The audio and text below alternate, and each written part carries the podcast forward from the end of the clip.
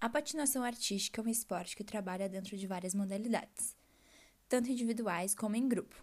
Entre elas estão livre, dança, figuras, pares, quartetos e grupos de show. Lembrando que em todas as modalidades, pessoas da mesma idade, nível técnico e mesmo sexo competem juntas. A modalidade livre é a mais popular. Dentro dela, o atleta deve executar saltos e giros de acordo com a sua categoria e nível, o esportista que demonstrar mais performance, habilidade, segurança, originalidade coreográfica e, é claro, a execução correta dos elementos obrigatórios terá maior nota e, consequentemente, ganhará. É importante lembrar que existe um número limite de elementos que se pode fazer por coreografia. Sendo assim, a competição fica justa. Na modalidade de dança, não existem saltos nem giros. É considerada uma modalidade muito mais artística. Ela é dividida em solo dance e free dance. No solo dance existe uma exceção em que homens e mulheres podem sim competir juntos, pois é uma modalidade que não exige força.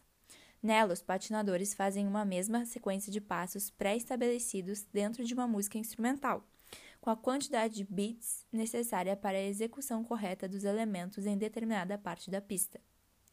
Isso é chamado de diagrama. Já o free dance, por mais que não existam piruetas e corrupios, são avaliadas outras habilidades dos atletas. Ela consiste basicamente em fazer a correta execução de viradas e movimentos de corpo. As viradas são uma rotação de um pé em meia volta, numa velocidade constante, com uma clara definição do eixo de acordo com a virada e com as quatro rodas do patins do chão bem apoiadas no piso. Vale lembrar que um conjunto de viradas é chamado de footwork. Do mesmo jeito que o livre, o esportista que demonstrar mais performance, habilidade, segurança, originalidade coreográfica e a execução correta dos elementos obrigatórios, nesse caso as viradas e movimentos de corpo, terá a maior nota e, consequentemente, ganhará. Sem esquecer que todos os elementos são apresentados dentro de uma coreografia em que o homem e as mulheres competem separados. A modalidade de figuras é a mais antiga da patinação e a mais simples também. Nela, o patinador deve deslizar com apenas um dos pés numa linha circular desenhada no chão. Ele só pode pegar velocidade novamente depois que completar uma volta. Quem deslizar da forma mais precisa possível vence. A modalidade de duplas e pares também é muito popular, principalmente no gelo. As duplas podem competir tanto em livre quanto em dança. No livre, os pares, além de girarem e saltarem, também devem apresentar levantamentos acima da cabeça, por um tempo pré-determinado.